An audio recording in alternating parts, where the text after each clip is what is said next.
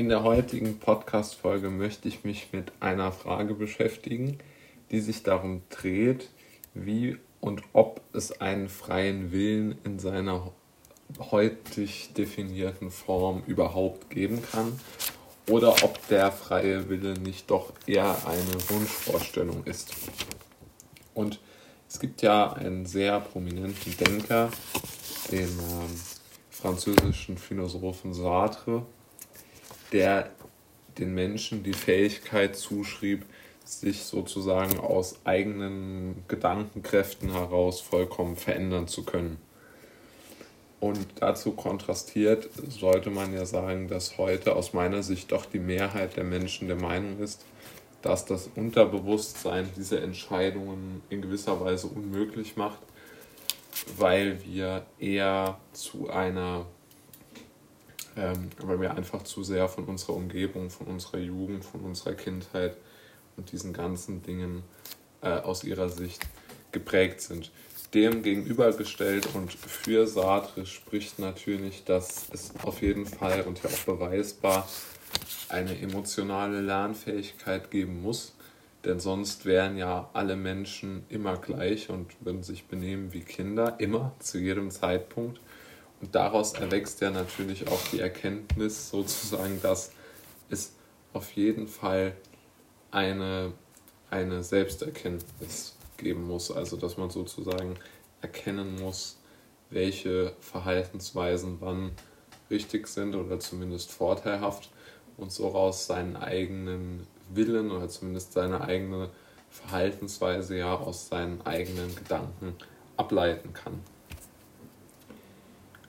Jetzt muss man natürlich sagen und für sich selbst diese beiden Meinungen sozusagen gegeneinander abwiegen und sagen, was empfinde ich jetzt persönlich als richtig.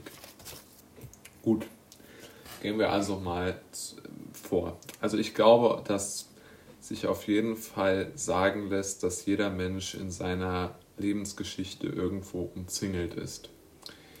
Ähm, das denke ich auf jeden Fall. Also dass es eine, eine gewisse Vorprägung gibt, die sehr, sehr schwierig zu zerstören ist. Auch aus dem Grund, weil wir gar nicht wissen genau, wo, wie sie halt ist.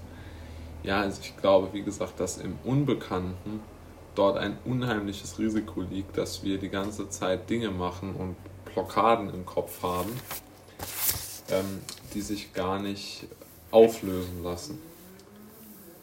Ähm, und das Unterbewusstsein sozusagen wäre ja dann eine Brücke in diese Blockaden hinein, weil man sozusagen nicht mit einem freien Willen das Ganze dann, ähm, ja, oder die ganze Veränderung, die man anstrebt, ja, also man geht mit dem Ziel hinein, ich möchte mich verändern, ich möchte zum Beispiel, ja, mich äh, finanziell äh, hoch äh, arbeiten und viel Geld verdienen.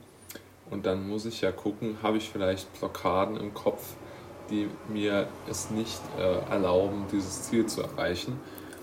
Und da könnte es ja durchaus sein, dass man zum Beispiel ähm, in gewisser Weise ähm, vielleicht von den Eltern das Selbstbewusstsein gebrochen bekommen hat und sich deshalb vielleicht nicht traut, große Ziele zu setzen, zu erreichen und immer wieder eingebremst wird mit solchen Aussagen und, ähm, und versuchen, die eigene Qualifikation abspenstig zu machen.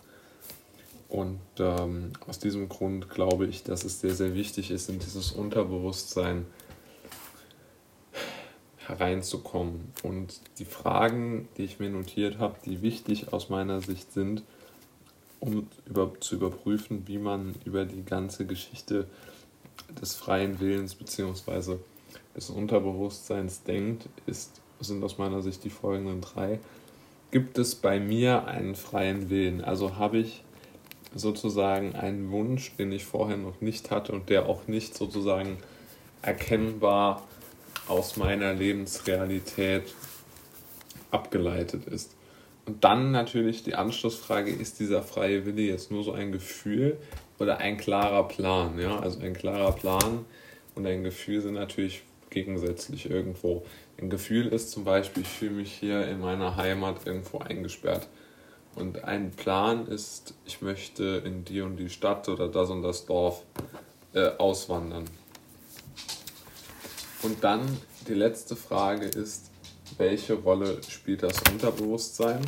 Und das meint aus meiner Sicht, welche Faktoren könnten in mein Unterbewusstsein einprogrammiert sein, die mich am Erreichen meiner Ziele hindern und die ich jetzt aber nicht so genau vor mir habe, weil sie so lang in meiner Vergangenheit liegen, dass ich sie als selbstverständlich erachte und einfach gar nicht mehr wahrnehme.